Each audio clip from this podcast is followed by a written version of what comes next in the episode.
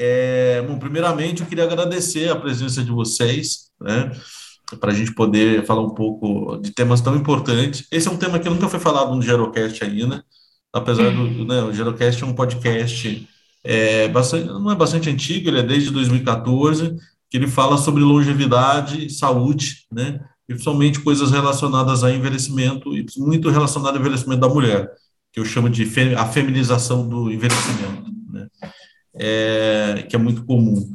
E uma coisa que, é, que é, é, é, interessante nessa temática que a gente vai abordar hoje, por ela ser nova também aqui dentro do, do próprio podcast, que ela é um pouco nova para mim também. Apesar de estar dentro da área de saúde, eu percebo que dentro né, da área de saúde, doutora, a gente não tem. É, ela, ela é meio que fica meio nas campanhas, meio datadas, né? E depois é esquecida. É mais ou menos aquela síndrome do fim do ano, sabe? todo mundo quer distribuir, é, distribuir brinquedos para as criancinhas no Natal, e depois parece que é, parece zoológico, né? Eu, eu chamo de temas zoológicos, né? Então, é, assim como o Dia da Mulher, né, tem, é muito datado, assim como é, outras campanhas aí, Setembro Amarelo, né, é, Novembro Azul, que eu acho que são importantes, mas eu acho que é, a gente fala um pouco da, da importância, né, hoje, da, da, dessa questão mais criar projetos a longa distância, né? Então, é, eu acho que vai ser interessante aí contar um pouco da, da, da, da sua experiência também, Dani, está à frente aí, né, do Instituto Avon, né? Então, é, fazer um papo livre, né? Eu geralmente eu não coloco pauta, não faço pauta. Eu, eu, eu até mandei para a Fátima algumas ideias ali, né, Fátima, para a gente pensar no é, caminho. Sim. Né? É que é tanta é, coisa interessante que acho que a gente tem que fazer uma série. É, não, é, é, eu falei para ela, eu falei, olha, eu acho que a gente vai ter que fazer uma série, por quê?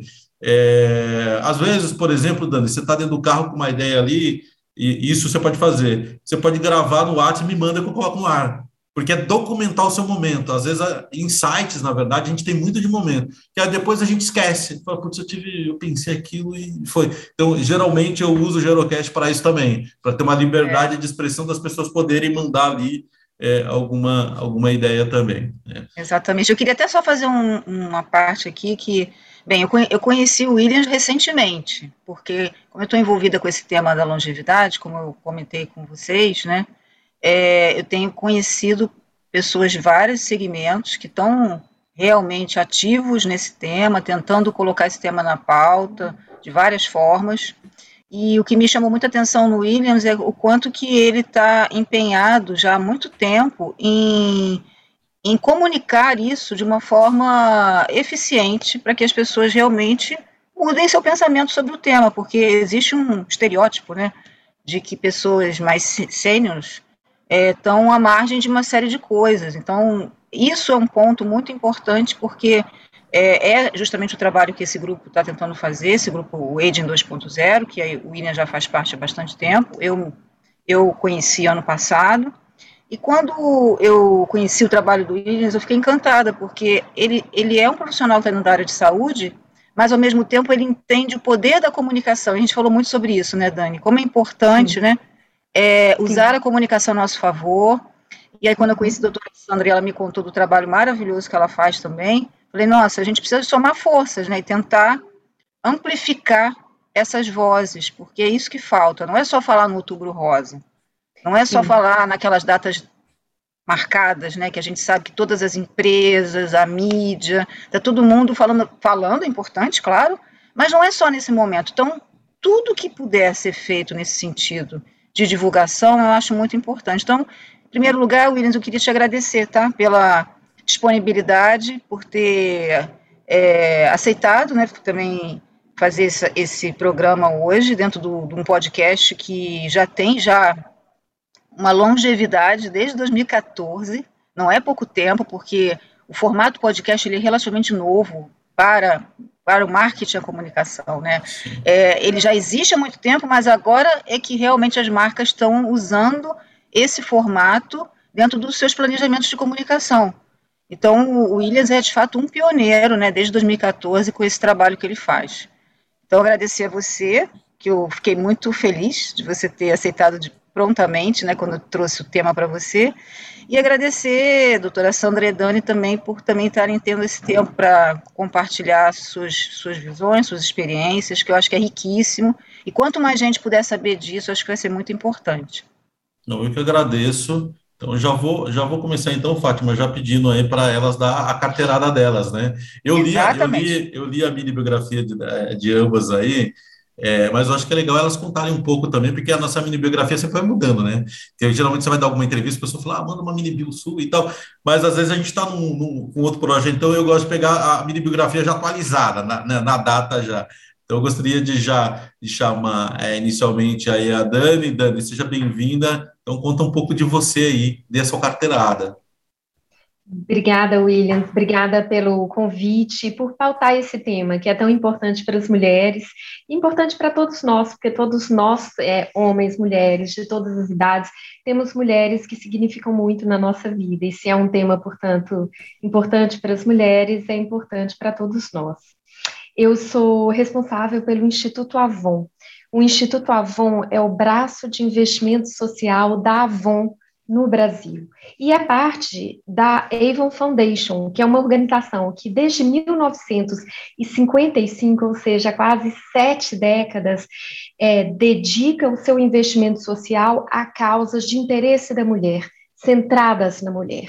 Então, desde 1955, quando o tema, por exemplo, do câncer de mama era um tabu muito mais sólido e um obstáculo muito mais difícil de se superar do que é hoje, a Avon já estava se colocando ao lado das mulheres para dar voz a esse tema, exatamente porque era importante para as mulheres e continua sendo.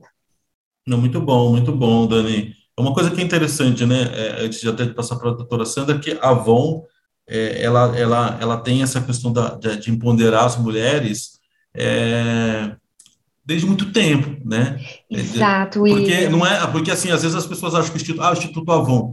Não, na, na verdade, na história da Avon, quando a gente olha ali para a história até de, de, de é, das mulheres poderem ter sua própria, sua própria condição financeira, Exatamente. representando as marcas ali, eu acho que o empoderamento, na verdade, já está ali, né? Então, Exatamente. talvez trazer um pouco, de, é, é, é, é, trazer que o Instituto Avon ele foi uma consequência, na verdade, dessa história, né? E não foi Exatamente. algo criado para isso, né? Não sei se estou falando besteira. Não, não. Tá? Você está falando absolutamente a verdade. É isso que, na verdade, me dá muita satisfação e, e, um senso de responsabilidade imenso de estar à frente do Instituto Avon, porque a Avon é uma marca que existe há 135 anos, e quando ela criou o modelo que hoje a gente chama de venda por relações ou venda direta, as mulheres não tinham direito ao voto. Então, só para a gente colocar as coisas no, no contexto histórico. Então, a Avon é, nasceu como uma tese revolucionária Sim. de que a mulher poderia ter acesso à própria renda a partir dos relacionamentos que ela tem. E a consequência natural disso é conhecer as dores que as mulheres sofrem, as suas inquietações, os seus anseios. E a, a, com o passar das décadas, esses anseios foram é, traduzidos em causas sociais. Então, o investimento social da Avon, ele é diferente do que a gente chama de responsabilidade social corporativa, que muitas é, a responsabilidade social corporativa, que também é muito importante, é um olhar da empresa para fazer a gestão do que a gente chama de externalidades, ou seja, aquilo que a empresa produz como impacto social, impacto ambiental e que, portanto, ela se apropria disso com consciência para fazer uma gestão responsável e transparente, defendendo assim seu direito de operar na sociedade. É, o investimento social que o Instituto Avon faz, ele vai além, porque Vender produtos Avon não causa câncer de mama e não causa violência contra as mulheres. Sim, então, a gente sim. não está administrando o impacto social que nós temos. O que a gente está fazendo é concretizar uma visão de transformação social que interessa as mulheres a partir da perspectiva das mulheres. E como que a gente sabe qual é a perspectiva das mulheres? Conversando com elas, Sim consistentemente ao longo dos anos. E o que me chama atenção, a gente vai ter a oportunidade, eu imagino, de falar disso um pouco mais à frente, é que quando a Avon começou a investir no câncer de mama, ainda na década de 50, esse era é, é, o tema do câncer de mama era a principal preocupação no, no campo da saúde para as mulheres, e assim ainda é em 2022. Uma, uma coisa que é importante, é, eu, eu me lembro, tá, de criança ainda, adolescente, em casa, até as revistinhas da Avon, sempre alguma vizinha que acabava sendo representante ali, ela deixava, de ter ali, às vezes, campanhas, na verdade, e a gente está falando de 30 anos atrás, já relacionadas, né, na própria revista ali você tinha já esses informativos, né? Então, é, é, é interessante a gente poder, Fátima, a gente, de alguma forma, dar valor né, a quem de fato está falando isso há muito tempo, porque hoje a gente tem muita pauta, é, viu, doutora e Dani, que são as pautas quentes, né? Eu, tava eu participei de um workshop de marketing essa semana, no qual eu tenho uma atuação dentro também, e ali estava muito é, falando das pautas, que são as pautas de hoje, né, relacionadas à, à própria mulher, à própria, à, própria condição é, LGBTQIA+, e outras coisas, e aí eu falei, será que a gente não tem que abordar outras, trazer, por exemplo, o síndrome de Down, as pautas que não são tão sexys assim, né, e aí eu já é, é, é aproveito para passar para a doutora Sandra se apresentar também, é, sobre né, quando a gente fala de câncer de mama, que é um, que é um tema que hoje é muito, muito falado, a gente tem campanhas, é, mas de fato é, existe ainda dentro da própria classe médica, aí eu falo isso porque né, eu, eu, eu coordeno e dou aula numa pós-graduação dentro do Hospital Albert Einstein, e dentro da geriatria e da gerontologia, que é o tema que eu atuo, não se fala desse tema. Tá? Então, assim, aí eu estou fazendo o papel do advogado do diabo, porque como que é para você, doutor? E aproveite já para se apresentar também, seja bem-vinda.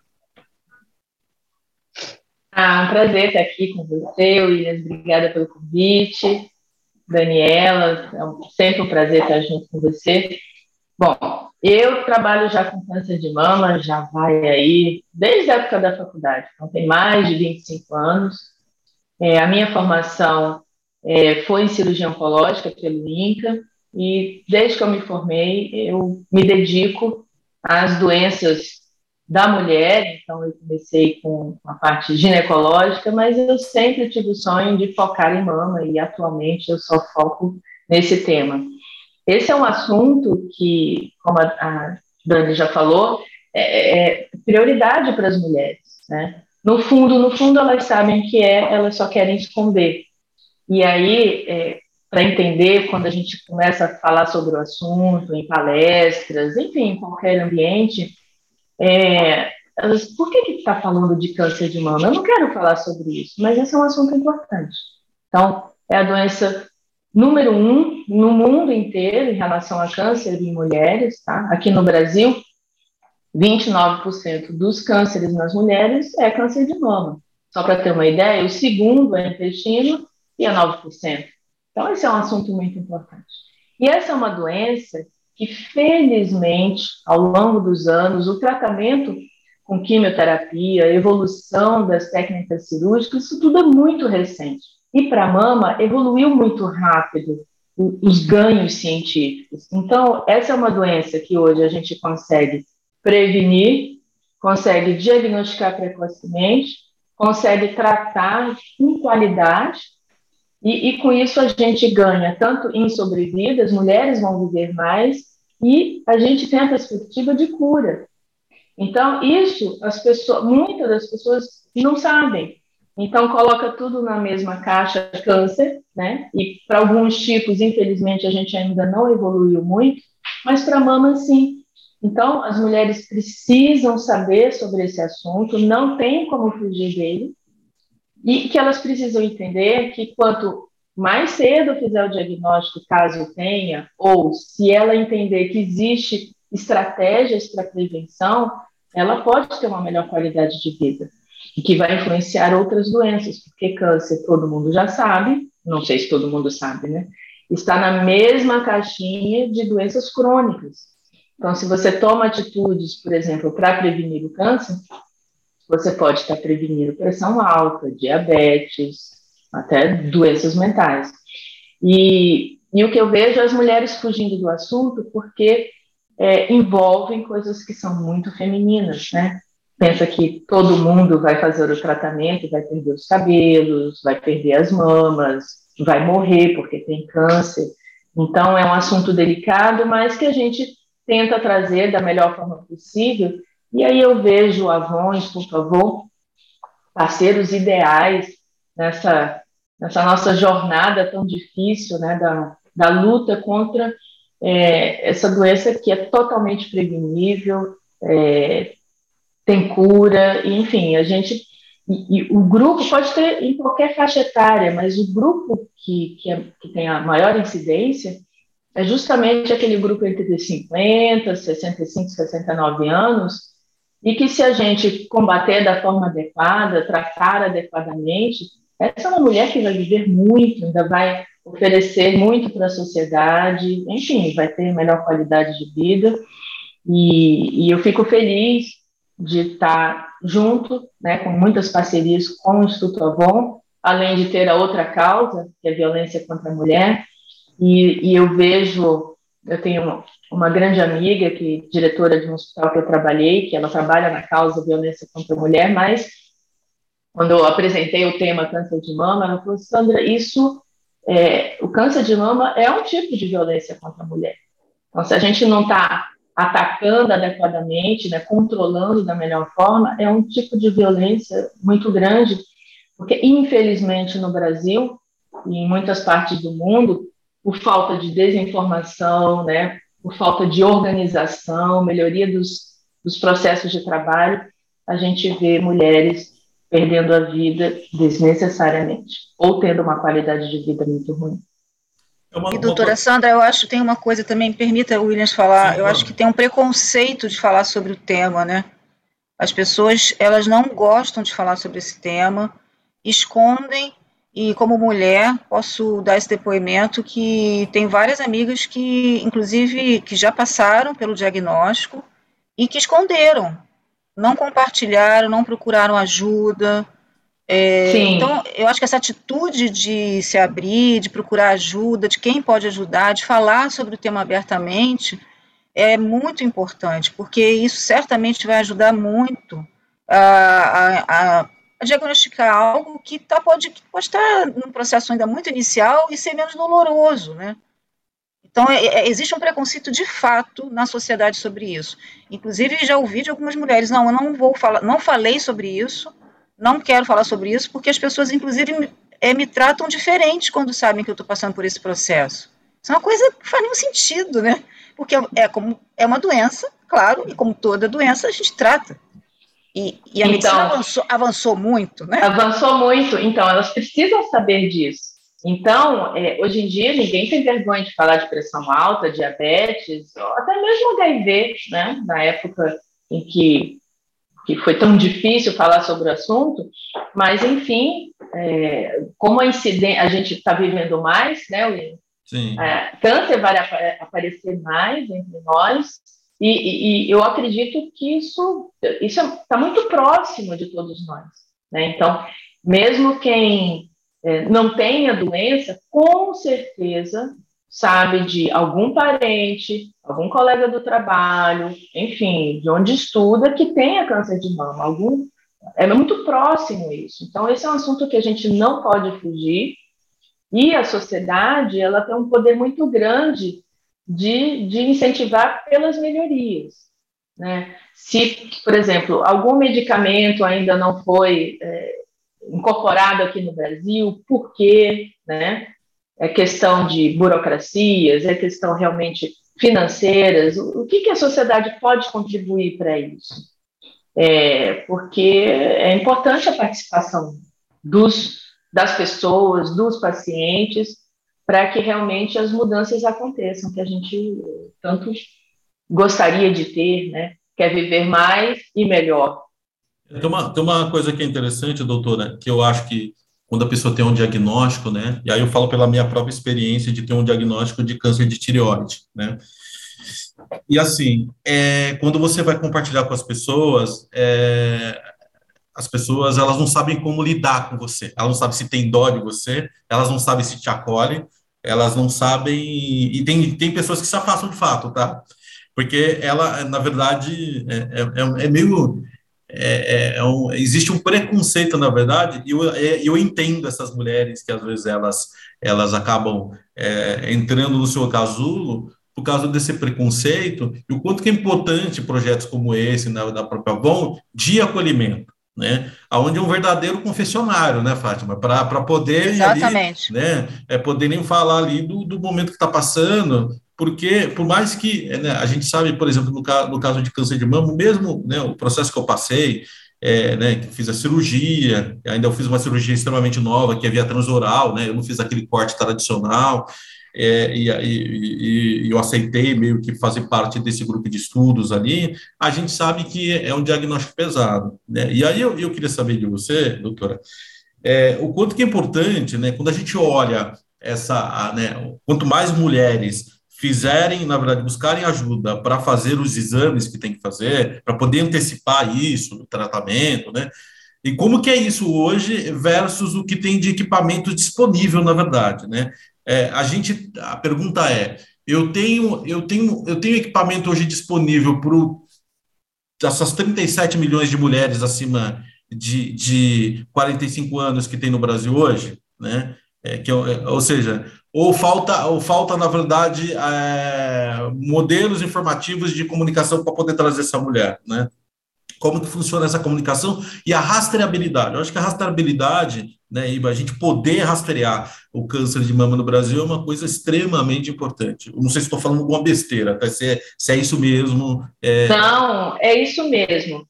Williams, durante muito tempo a gente focou na estratégia para fazer o rastreamento, para fazer a detecção precoce, e isso envolve os aparelhos. Então, a gente tem hoje a mamografia, que é o, o principal exame para fazer essa detecção precoce, então lesões que ainda não são palpáveis, a maioria dos cânceres de mama leva aí pelo menos oito anos para ficar palpável, então esse é um exame que dá tempo de fazer esse diagnóstico sem antes de ser palpável, tá? E aí um grande número de mulheres acaba tendo dificuldade para fazer o exame, eu acredito no Brasil, não é por falta de aparelhos, Existem já vários estudos, tem aparelhos em quantidade necessária, precisa ter um controle melhor da qualidade, se realmente eles estão funcionando a pleno vapor, né? Mas se for fazer uma conta, é, não faltam aparelhos no Brasil, então a gente já superou essa etapa. Tá. Né? Então, países como Índia, África, que não tem aparelhos para todo mundo, a gente já superou isso. É, por conta da campanha do Outubro Rosa, eu vejo muitas mulheres com, com essa desculpa, né? Só porque aparece na mídia, elas acabam lembrando de que tem que fazer esse exame durante o mês de outubro. Aí sim, não vai dar conta, né? Todas as mulheres que precisam fazer esse exame, é de 40 a 69 anos pelo menos, quem tem histórico familiar, a gente amplia um pouco mais é, a faixa etária, mas de início, mas se for fazer tudo em outubro, realmente não tem aparelho suficiente. O que precisa é que esses exames sejam feitos ao longo de todo o ano, e aí envolve estratégias para que a gente consiga organizar toda essa jornada que a mulher tem que fazer, né, de controle de prevenção, que aí envolve mudança de estilo de vida, alimentação saudável, atividade física regular, é, fazer as pazes com a balança, é, e aí fazer os exames que realmente conseguem fazer essa detecção precoce. As mulheres precisam se conhecer também, né? É, é olhar no espelho, é, se palpar, se conhecer. Então, às vezes a gente examina mulheres, é, é normal ter o mamilo, por exemplo, retraído de nascença. E às vezes a gente pergunta, seu mamilo era assim? Ela, ela se olha, fala, não sei. Então, mulheres que não se conhecem, não têm consciência do próprio corpo. Então, tem muita coisa a ser trabalhada, mas em relação a aparelhos não faltam. É, acredito que a campanha tem que ser o ano todo, mas nós temos muitos, muitas doenças né, para conduzir. É, e aí, quem está na linha de frente, quem cuida realmente dessas mulheres, precisa ter essa consciência de que precisa estar com essa população na mão, é, mandando avisos, é, fazendo essas campanhas, podem ser pequenas campanhas locais, podem ser grandes campanhas, campanhas nacionais, envolvendo até artistas. Acredito que eles têm um poder muito grande né, de influência na sociedade. Então, é, existem artistas que têm câncer de mama, né, e não querem tocar no assunto, enquanto que outras falam: olha, é possível, eu tive essa doença também, sou mulher, não importa classe social, né, não importa religião, não importa nada, é, é câncer de mama dá em qualquer mulher, basta ser mulher, esse é o maior fator de risco. E, e, e eu estou aqui, eu tratei, eu estou viva, eu estou bem, estou vivendo a minha vida. E algumas mulheres relatam que a vida melhorou por conta dessa consciência de que a gente de finitude de vida, né? A gente leva um choque, né, de ter um diagnóstico desse. A primeira realmente reação é vou morrer, vou ficar mutilada. E quando ela vê que o processo não é nada disso, não é tão aterrorizante, supera-se essa, essa etapa, e aí ela ressignifica a vida dela e pode, inclusive, ajudar outras mulheres uh, a fazer o diagnóstico precoce e até prevenir a doença. Então, no nosso grupo de mulheres, elas se unem, ganham força, então a força está na união delas. E, e elas propagam, então, essas experiências que elas tiveram, que são boas experiências, dentro de tal um, grupo que umas ajudam as outras, e, e, com isso a gente pode transformar vidas. Né? É, então, é, é, uma experiência é, diferente de lidar com, com, com a doença e, e, poder ajudar, então, seus familiares, seus vizinhos é, e as pessoas que trabalham com elas. É, tem, uma, tem uma coisa que é muito importante, é isso que a gente está falando, que é de, ser, de a gente ter é, macro campanhas ou micro campanhas full time, né?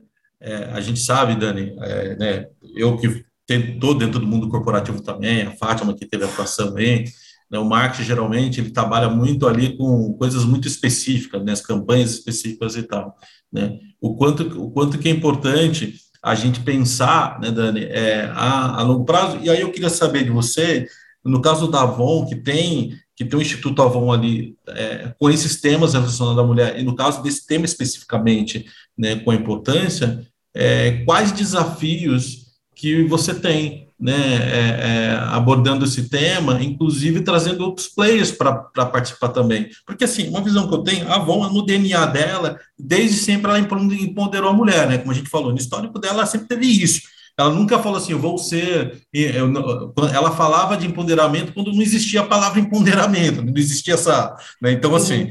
ou seja, ela falava do câncer de mama quando não existia a campanha do câncer de mama, né?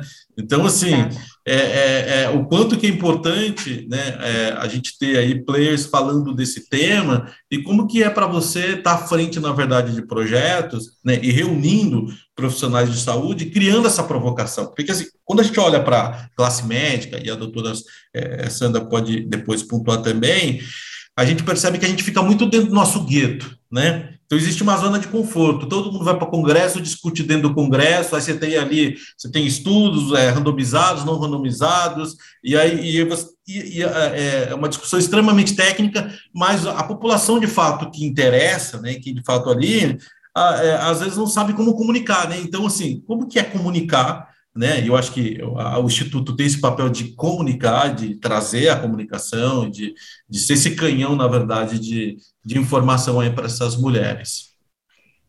É, realmente a gente enfrenta um grande é, desafio no sentido de levar informação para a mulher, que a informação é poder. E o principal desafio, a gente já mapeou isso conversando com mulheres no mundo inteiro, são o medo e a vergonha. E essa combinação de medo e vergonha tem a tendência de transformar o tema num tabu.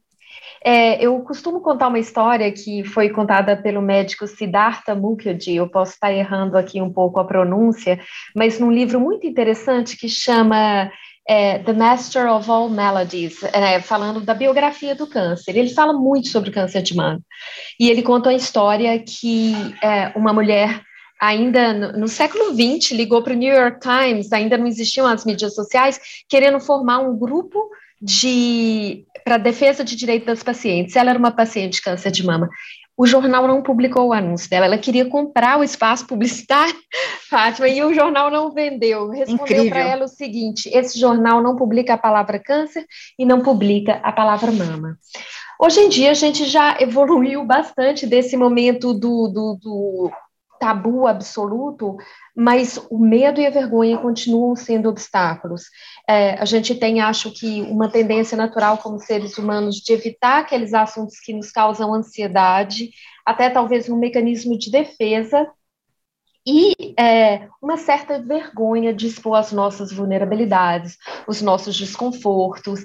E, por outro lado, vencer é, essa vergonha e esse medo em si é o início de uma jornada de, de emancipação, de libertação e uma jornada muito bonita de empoderamento, a palavra que você usou, que não existia à época, mas que hoje é, traduz esse conceito que a gente quer falar. E o mecanismo, por que não dizer, que faz aflorar o que tem mais de, o que tem de mais bonito na comunidade entre as mulheres, isso que a gente chama de sororidade, essa noção de que juntas a gente consegue fazer melhor, a gente consegue fazer mais, a gente consegue ajudar umas às outras. Então, assim, nós, no Instituto Avon, é, temos o privilégio de, de testemunhar no país inteiro organizações como a Rede Feminina de Combate ao Câncer, muitas organizações de voluntários, a FEMAMA, de pessoas que olham para a doença em seu aspecto clínico, mas também, antes de tudo, em seu aspecto humano, em seu aspecto social, e cuidam de todos aqueles aspectos dessa moléstia que vão além do aspecto clínico mesmo, né? Então, são mulheres que se organizam, que se unem para levar conforto, autoestima, informação, solidariedade consciência sobre os direitos é, como cidadã da mulher, que também são fundamentais nessa jornada de diagnóstico e de cura, né, de tratamento do câncer de mama. É, é muito, é muito bacana a gente ver é, isso, né, Fátima? Como que, aliás, uma pergunta para a Fátima, vai.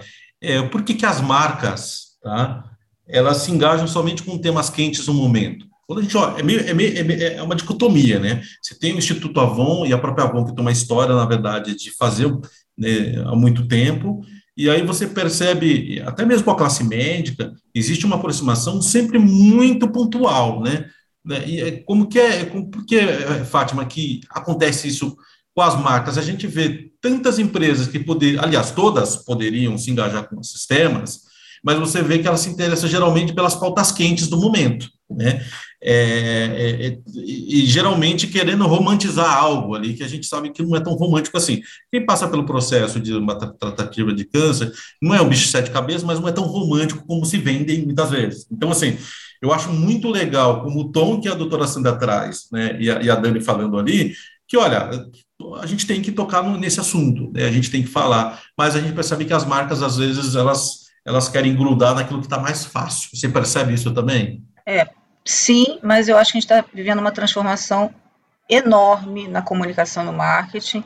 Eu tive a oportunidade de conversar com a Dani sobre isso recentemente, porque não é à toa que se fala tanto de propósito. Sim. Não é à toa que nós vemos hoje as marcas adotando causas de forma, de forma verdadeira, é, transformando a sua comunicação numa comunicação mais transparente, mais, mais verdadeira no sentido de falar o que tem que falar mesmo, mas isso é um processo, na minha visão. Eu acho que estamos é, passando por isso de uma forma até acelerada, porque a pandemia acelerou muito essa consciência das organizações. O, o marketing, que tinha uma forma de trabalhar, também entende hoje que ele precisa estar mais aberto e disponível a entender as dores dos seus públicos. Não é à toa que o Instituto Avon tem um trabalho tão importante e que cresce cada vez mais, não é, Dani?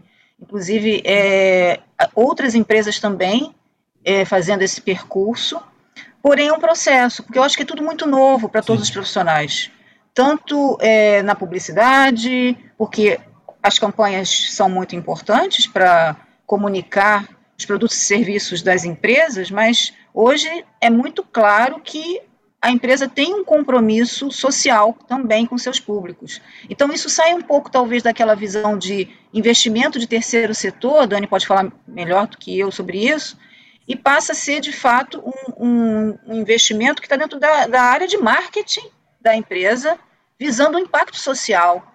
Qual é a minha responsabilidade com esse meu público? O que, eu, o que eu posso, de fato, contribuir dentro desse contexto que eu sou uma empresa que tem um produto, tem um serviço e posso ir além, estar mais próximo desse público, apoiando, orientando.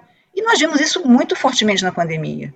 É, Muitas empresas né, fizeram ações que ninguém imaginava que elas pudessem fazer um dia, não é verdade? Sim. A, a, a, pode falar, Dani, desculpa.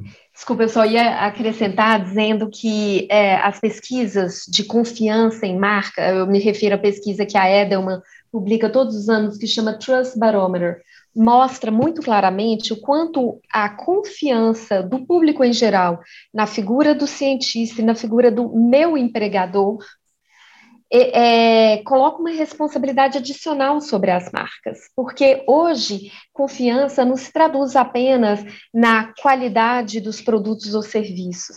Confiança numa marca significa, sim, qualidade nos produtos e serviços, mas é, confiança também nos valores éticos da empresa e na sintonia que ela tem com as causas sociais mais urgentes. E é, as empresas, as pessoas, né, nós como consumidores, preferimos nos relacionar com as marcas nas quais a gente confia. E a gente confia não só a partir do produto ou do serviço, a gente confia a, a partir da conduta ética. Isso coloca uma oportunidade, uma responsabilidade muito grande sobre as marcas. Mas a questão é, como a Fátima disse, é um processo. E é um processo que só se vive de dentro para fora e que não se presta muito a oportunismos tem aí também alguns exemplos de oportunismos, né? Então, assim, nos Estados Unidos é interessante quando teve aquela a morte trágica do George Floyd, que, que tomou a, o, o, debate social, as marcas foram e se pronunciaram, né? É, eu sou contra, sou aqui uma marca antirracista, e, vou fazer isso, vou fazer. Algumas fizeram compromissos, um ano depois, passado um ano, foi feito um levantamento para ver quais marcas de fato tinham vivido aqueles compromissos que eles propuseram a fazer, e só uma pequena fração. Hoje, uma empresa não pode se dar ao luxo de ficar totalmente apartada das questões sociais ou ambientais mais urgentes, né? É como se ela tivesse. Uh, existe um grande risco na como que eu diria, uh, negligência. Existe um grande risco na negligência, não é neutralidade, como diz o Yuval Harari. Não existe neutralidade. Neutralidade é um voto pelo status quo. Então, as marcas não podem se dar o luxo de, de, de ficarem é, indiferentes e negligentes em relação ao que é muito importante para o público com o qual ela quer se relacionar. Mas, ao mesmo tempo, ela não deve tentar fazer isso de uma forma oportunista. Começar pregando para depois fazer. A ordem correta é ser, fazer, contar. Né? Então, assim, é, a, a, nesse caso, a ordem dos fatores é, altere muito o resultado. Então, no caso aí do câncer de mama, de abraçar esse tema, não basta ter um produto rosa no mês de outubro. É, é, importante falar disso o ano inteiro, de forma consistente, olhando para o câncer de mama como um problema social complexo e sistêmico que é, e sendo um problema complexo e sistêmico, ele passa por transformação de modelos mentais, visando mitigar esse medo e essa vergonha que a gente falou, passa por modificar as estruturas institucionais, então, é, aperfeiçoar a, a, dinâmica e a forma de trabalhar do, do, do sistema de saúde, das empresas, da, das famílias, para ajudar a, a, alterar isso, entender como o problema se comporta ao longo do tempo, como se manifestam esses padrões de comportamento, com pesquisas rigorosas é, e, e, e gerando evidências para pautar, inclusive, soluções públicas e, por fim, com o manejo dos casos. Tudo isso é importante, tudo isso conta e conta o ano inteiro, o tempo todo. Quer dizer, não é um tema como a gente vê que se presta a oportunismos ou uh, é, abordagens levianas. Não, isso, é, William, só para pegar o gancho, isso cabe perfeitamente, especificamente para o médico e a classe médica, parar com os oportunismos. Né? Então, e, e principalmente é, pegar aqueles médicos que têm na sua essência né, esse ser, né, de, de, querer realmente que as transformações aconteçam, ele, ele precisa é, ter oportunidades, porque a gente é uma classe que, que, que, se fecha muito, como o William falou, né, fica nos seus guetos e, e, e no seu mundinho. Né? Então, o especialista que poderia muito bem estar ajudando aos profissionais que estão nas empresas, que estão na atenção primária, não importa se é SUS ou saúde suplementar, porque a gente tem dificuldades nos dois cenários. Então, o especialista, às vezes, ele fica ali no seu consultório, nos seus hospitais, detentores do saber, no seu castelo do saber, e não contribui de fato para que as transformações aconteçam, porque ele não chega lá na ponta, onde que os processos começam, né? Como que uh, as populações vão viver mais e melhor, né, tendo as primeiras decisões e atitudes concretas que vão fazer a diferença.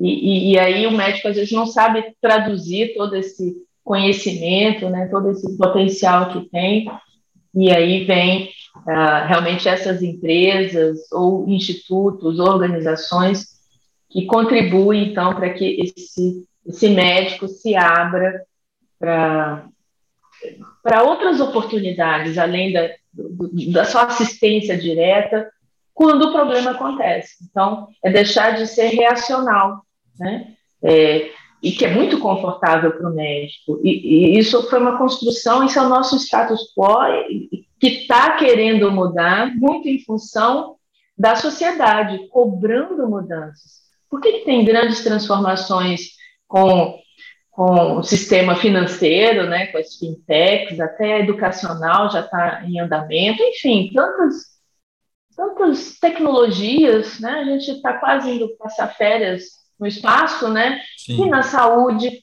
a gente fica ainda com, com esse conhecimento preso, não é transparente, a gente não tem governança, e aí trazer é, essas pessoas ou quem está no meio médico, né, é, esse propósito que tem, que tem essa essência, fazer realmente e aí fazer com que as coisas aconteçam em prol da, da sociedade.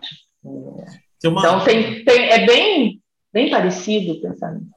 É, tem uma coisa interessante, doutora, que é, né, se você pegar, isso eu acho que vale para quase todas as especialidades, você pegar hoje a grade científica de um congresso, e pegar essa uma grade de 10 anos atrás, ela você vai ter os mesmos temas, né? Com algumas nuances diferentes ali, mas você vai ter ali é, manejo do paciente oncológico, da, e, e, e, e, uma discussão que eu faço, que eu, participando de congresso, sempre falava o seguinte, né?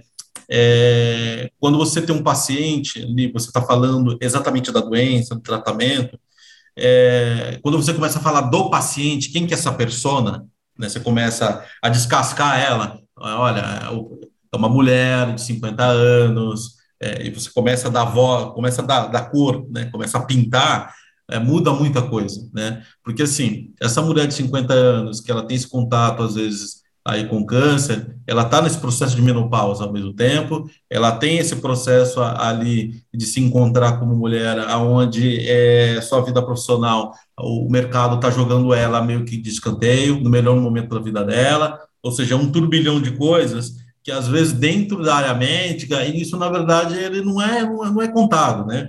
Na, na geriatria a gente tem um negócio que a gente chama de AGA, né, que é a avaliação geriátrica ampla, né? Que, que é um questionário que demora uma hora e meia, onde a gente vira o paciente de ponta cabeça, até com questões espirituais, né, que são importantes. Né? Então, o quanto que é, é, é, é, o ato observacional da, do médico, né, o ato de, de fato de olhar para aquilo, né, e quando em parceria com o, com o Instituto Avon, é, para poder é, ouvir, é importante, porque se o médico, ele geralmente, na história, na verdade, no mundo todo, ele foi treinado para ele ter a voz. Né? Então, assim, quando ele é confrontado, não é confrontado, mas quando ele tem que ouvir, na verdade, um outro ponto de, do, do, do, paciente é, e ouvir as dores ali e sair da zona de conforto, eu, eu acho que esse é o grande desafio, né? É, é diferente, né, Dani? É diferente e, e, é um processo riquíssimo e efervescente, eu diria. A gente viu também na, na pandemia que um dos maiores influenciadores de divulgação científica, eu estou me referindo ao Atila e a Marino, ele, na verdade, nem é um médico, né? Ele, é, a formação dele, pelo que eu entendo, é como biólogo, mas ele conseguiu pegar é, informação que passa por um crivo de, de rigor científico e traduzir para a pessoa que não é médica, para o não especialista. E isso é extremamente importante. Você sabe, eu fico curiosa.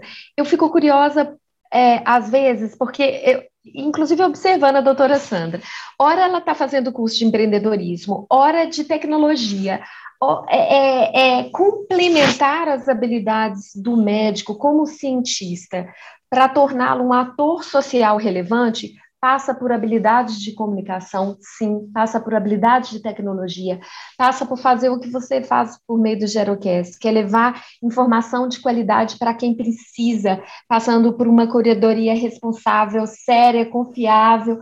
Isso também é papel do médico, porque parte do, do parte do, daquilo que pode, por exemplo, evitar, quem sabe, um caso de câncer de mama, passa por medidas preventivas que têm a ver com acesso à informação, conhecer os sintomas, conhecer os sinais, os fatores de risco, e que ao conhecer esses fatores de risco e saber como fazê-lo para evitá-los, a mulher é, consegue evitar muitas vezes várias moléstias ao mesmo tempo, passa a ter uma vida de qualidade. Quer dizer, isso, isso também é papel do médico. E que bom que hoje eles estão munidos de, das plataformas tecnológicas é, para transformar a divulgação científica em uma ferramenta democrática, uma ferramenta até, por que não dizer, de justiça social, sim. porque acesso à informação é poder.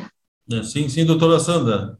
Por favor. É, Dani, o que você falou é, é muito importante, mas para o médico é meio aterrorizante, digamos assim, né? É, é, é mudar realmente o jeito que foi ensinado para gente.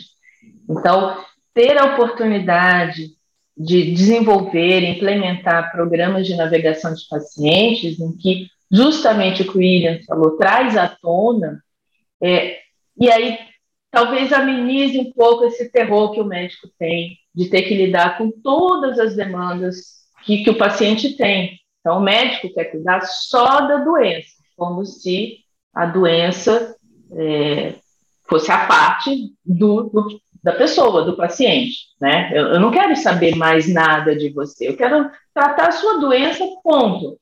E aí, quando você traz alguém para te ajudar, esse navegador, esse assistente do cuidado, que pode ser enfermeiro, psicólogo, assistente social, e que aí o que o William falou, traz à tona todas as questões socioeconômicas, culturais, emocionais, espirituais, é, serve de apoio para o médico. É como se realmente essa comunicação de uma equipe multidisciplinar, que hoje é, os pacientes reclamam, né? É, tem especialista para a cabeça, para o pé, para a mão, para o seio, né? Para cada pedacinho, e aí o paciente se sente, enfim, completamente desconectado e não tem uma comunicação efetiva.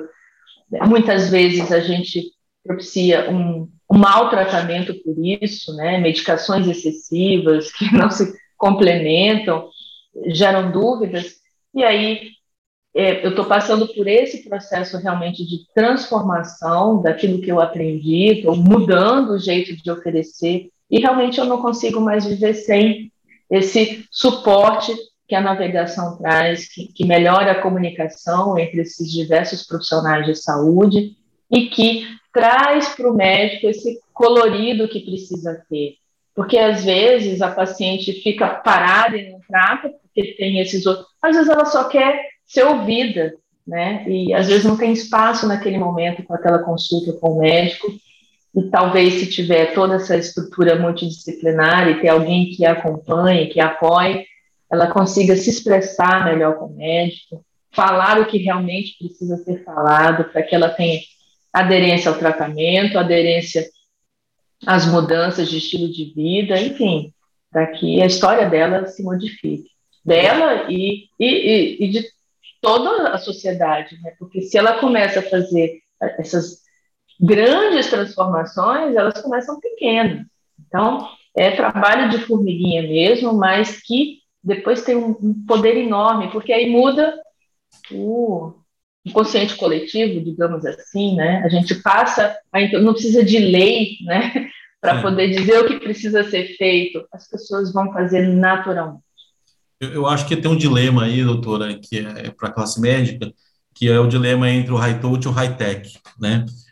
É, o quanto que é importante né, essa, essa, essa visão é, observacional do high-touch e utilizar a tecnologia, porque não é incomum, você como participa de vários congressos, e quando é, existe a comunicação dentro dos congressos, você vê às vezes uma apresentação ali, que é muito, viu, Fátima, parecida com aqueles PowerPoint dos, da década de 90, que é, é, é um troço, e às vezes é um baita de um professor, de uma professora, que é super especialista, mas o ato da comunicação, doutora, é Ele isso não que eu sabe se comunicar, né, na verdade, né? Porque na faculdade de medicina não existe é. isso, né? Porque assim, e, e, e o que o médico mais vai fazer durante a vida dele toda é se comunicar né? E, e, e, eu, isso que me intriga, Williams, porque assim, o médico, é, é, se você pensar, pede-se muito do médico, porque ele tem que ser um médico, um especialista, um empreendedor, porque muitos trabalham com escritório e fazer a gestão de escritório é um trabalho de empreendedorismo.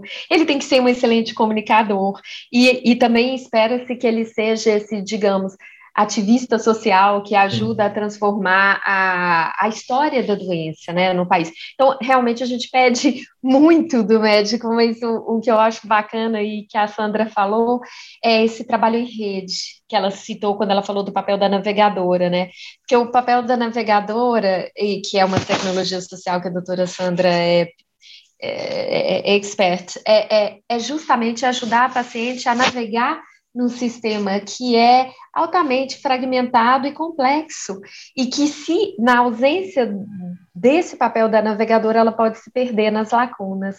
Então, assim, é, ao mesmo tempo que se espera muito do médico, ele também não está sozinho. Sim. E esse trabalho de conexão e integração da sociedade civil, das ONGs, é, é é benéfico tanto para a prática clínica dele, né, para a prática médica, benéfico para paciente e benéfico para a sociedade.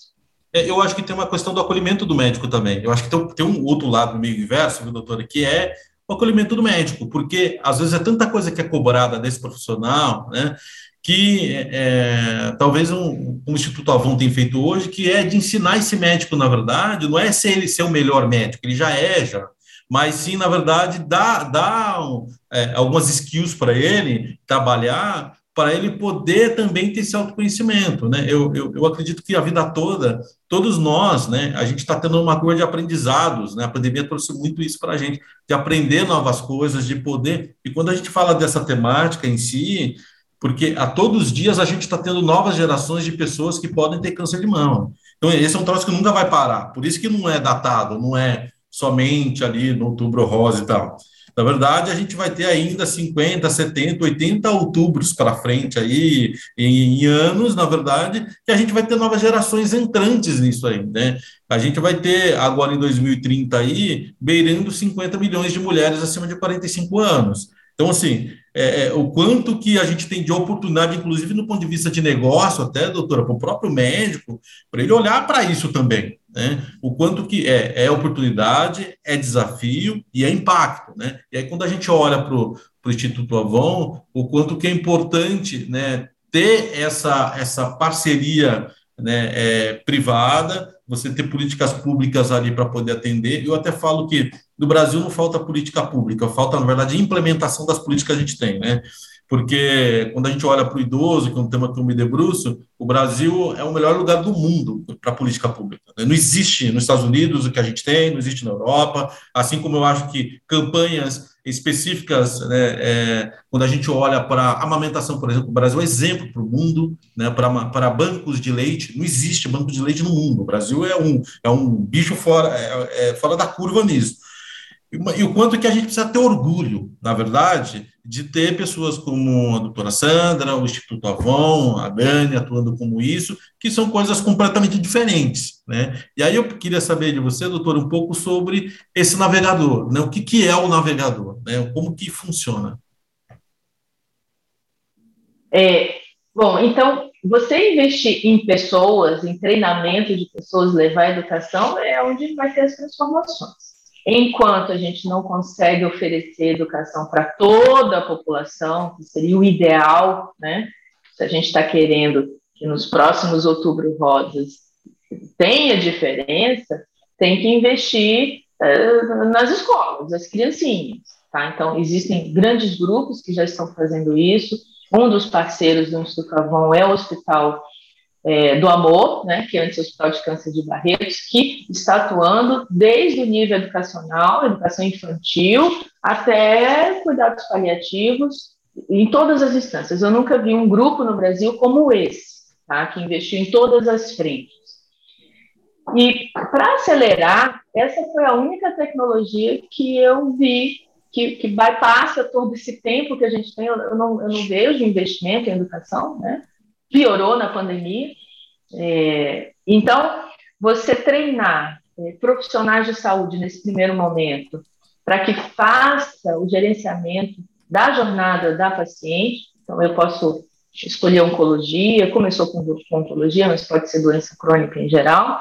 E a gente está falando de mama, que é o, o principal câncer entre as mulheres. Então, testando bem aqui no Brasil é, é o ideal para mim, a gente pode expandir para os outros. Isso começou nos Estados Unidos, e então hoje a gente treina assistentes sociais para que exerça, então, esse, esse compromisso de poder fazer a integração dos, dos diversos pontos em que ela passa. Então, a comunicação é direta com o paciente, perpassando todas as barreiras, não só do sistema de saúde, então, às vezes, saúde suplementar tem problemas é, relacionados ao convênio, liberações, etc, etc. No SUS, a gente tem diversos problemas do sistema de saúde, mas não são só esses os problemas. Então, identificar as barreiras, quaisquer que elas sejam, seja do nível socioeconômico, emocional, cultural, religioso, que possam, é, de alguma forma, atrasar o diagnóstico, atrasar o tratamento, aderência do tratamento, é, algum sintoma que possa ser tratado e, e, ela viver mais por estar fazendo assertivamente o tratamento daquele sintoma. É, é, é para isso que ele serve. E está sendo onde ele chega, ele consegue melhorar os, os resultados, as entregas né? E, e, o que eu vejo é que elas, pela primeira vez, têm uma experiência positiva com a saúde. Então, ela se sentiu ouvida, acolhida, ela, ela consegue ajudar outras mulheres, né? então, ela, ela, ela consegue ver diferente aquele problema que ela está passando, aquela doença que ela tem. Então, ela, ela enxerga de uma outra forma, basicamente porque tem uma pessoa que a escutou. Basicamente é isso mas é uma pessoa treinada para isso. Isso, culturalmente, no nosso sistema, não existe. Tá? São poucos lugares que tem, é, e, mas quando tem, faz total diferença. E aí eu vejo protocolos, diretrizes, todas essas leis serem cumpridas, serem implementadas. É, isso foi tese do meu mestrado.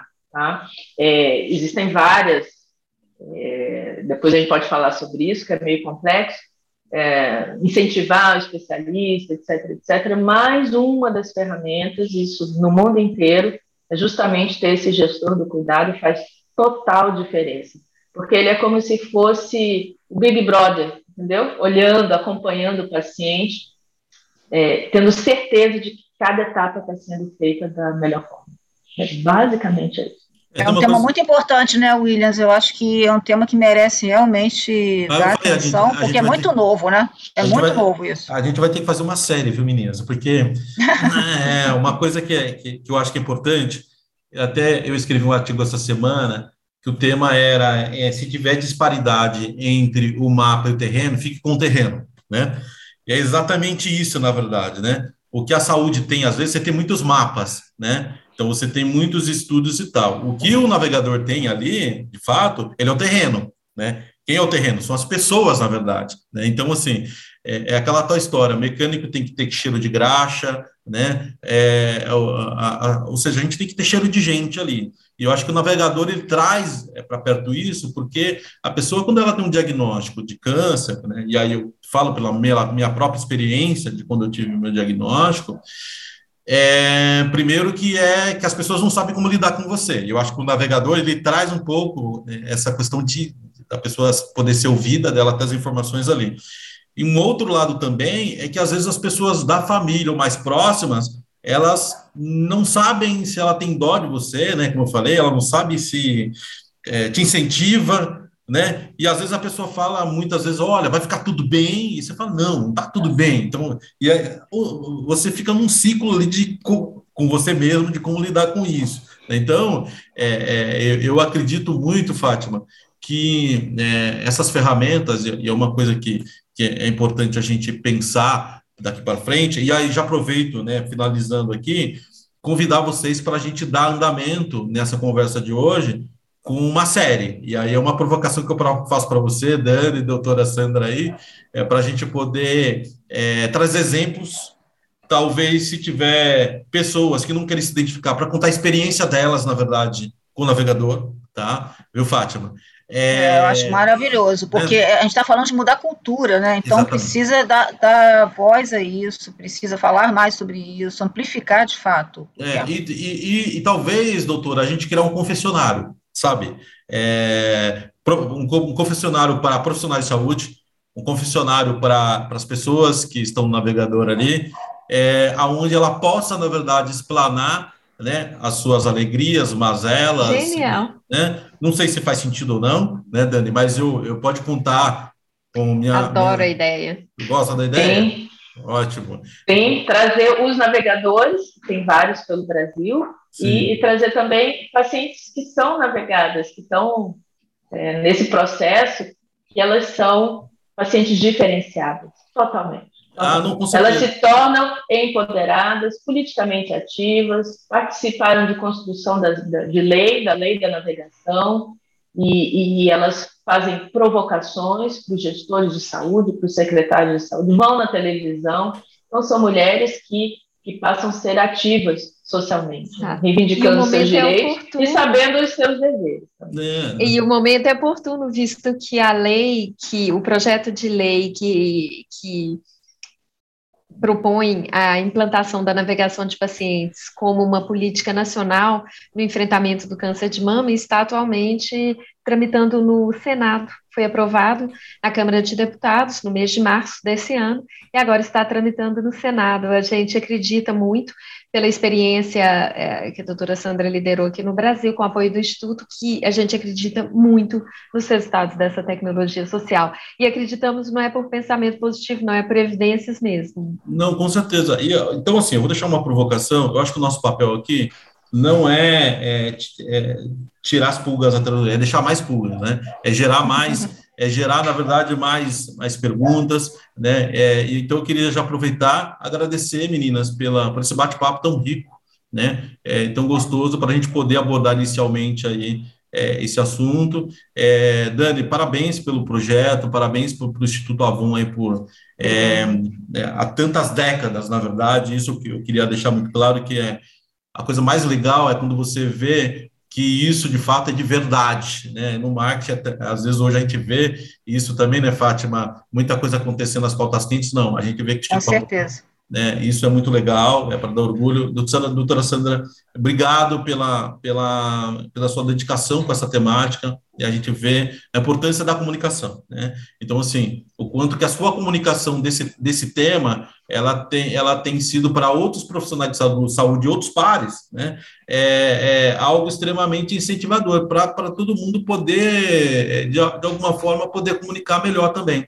Então, é, e aí eu deixo o convite aqui para o nosso confessionário, né? É, os próximos episódios aí a gente fala em off depois de como que a gente organiza, mas está aberto, né? Para a gente poder fazer e trazer essas pessoas para poder confessar aí as suas coisas profissionais, né? Então, obrigado, Excelente meninas. ideia. Né? Fique à vontade aí, se quiserem é, complementar. Williams, eu agradeço muitíssimo o convite. É, Fátima, é, encontrá-la foi uma dádiva. Muito obrigada por essa oportunidade e todas as outras que você tem aberto para divulgar esse trabalho. E, doutora Sandra, é sempre um prazer e um aprendizado riquíssimo é, conviver com você, observar seu trabalho e reforçar esses laços que a gente tem. Assim como a causa que nos une, os laços, eu acho, de confiança entre nós se construíram ao longo de, dos anos e por isso eles são muito sólidos. Agradeço, Williams e Fátima, pela oportunidade. Dani, é sempre um prazer estar com você. É, a gente tem muito trabalho aí pela frente, né? A gente já tem aí uma agenda aí de, de trabalho para ver as, as, mudanças acontecendo e espero encontrá-los em breve para a gente entrar em detalhes do que realmente a gente fez, vem fazendo e que a gente vai fazer no futuro. Bem, da minha parte, eu só tenho a agradecer, porque de fato, assim, eu que digo, Dani, que foi um presente ter te conhecido.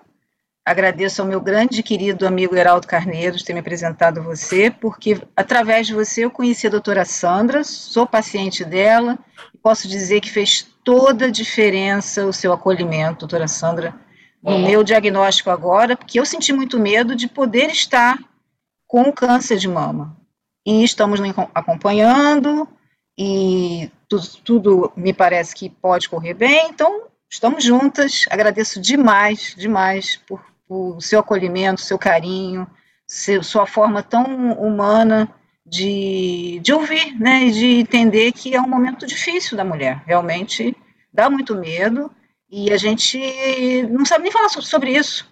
Então, para mim faz toda a diferença estar aqui nesse momento, inclusive. Eu, eu, agradeço do fundo do meu coração, principalmente ao Williams, tá, Williams, por estar tá dando voz a esse tema, que eu acho que é tão importante para tantas mulheres. E quanto mais a gente usar meios de comunicação para isso, e eu, e eu, como publicitária de formação, acredito que a comunicação tem um poder absurdo, então estamos todos juntos aí nesse propósito de ajudar mais e mais pessoas. Então, muito obrigada, de verdade. Obrigado, Fátima. Uma coisa que é interessante, meninos, só para vocês saberem, o Gerocast, diferente de outros podcasts, que geralmente são um público mais jovem, o nosso público hoje é 58% é mulher, né? E a, e a grande maioria delas são pessoas, mulheres acima de 45 anos. Então, assim, a gente tem hoje só, só de mulheres no Spotify, né? 70 mil assinantes ali. Então, assim, é, por mais que não são, o, o Gerocast, ele é, traz pautas mais globais, mas a gente está é, sendo muito assertivo com esse tema, porque exatamente é essa mulher que precisa ser ouvida, né? Então, eu acho muito, muito legal. Isso, essa isso. oportunidade é tão rica para nós. Né? Valeu. Muito, muito, obrigado, meninas. Até a próxima. Bom, pessoal, ah, é, a gente vai ter aí, um, vamos ter alguns episódios aí para frente, com certeza, com a participação da doutora Sandra, da Dani e da Fátima também. Muito obrigado, meninas. Até a próxima. Até a próxima. tchau. tchau. Obrigada.